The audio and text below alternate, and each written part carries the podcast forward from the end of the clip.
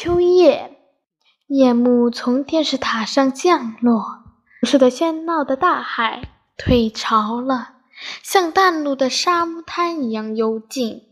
没有陡峭春寒的偷袭，没有夏日炸雷的轰炸，没有蚊虫嗡嗡的干扰，没有灯蛾跌撞的纷乱，只有窗前的草丛里飘出轻快。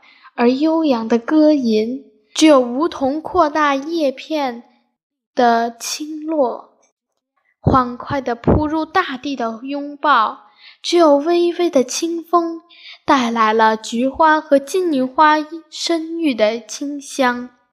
还有我有节奏的心跳，血流的奔涌，思绪的翻腾。此时，我静静地待在我的小天地里。在柔和的灯光下，像一只小蜜蜂飞进知识的花海，吸吮着知识的花粉。多奇特的数字迷宫，多有趣的自然现象。更环绕着我的心绪的是那文字的组合。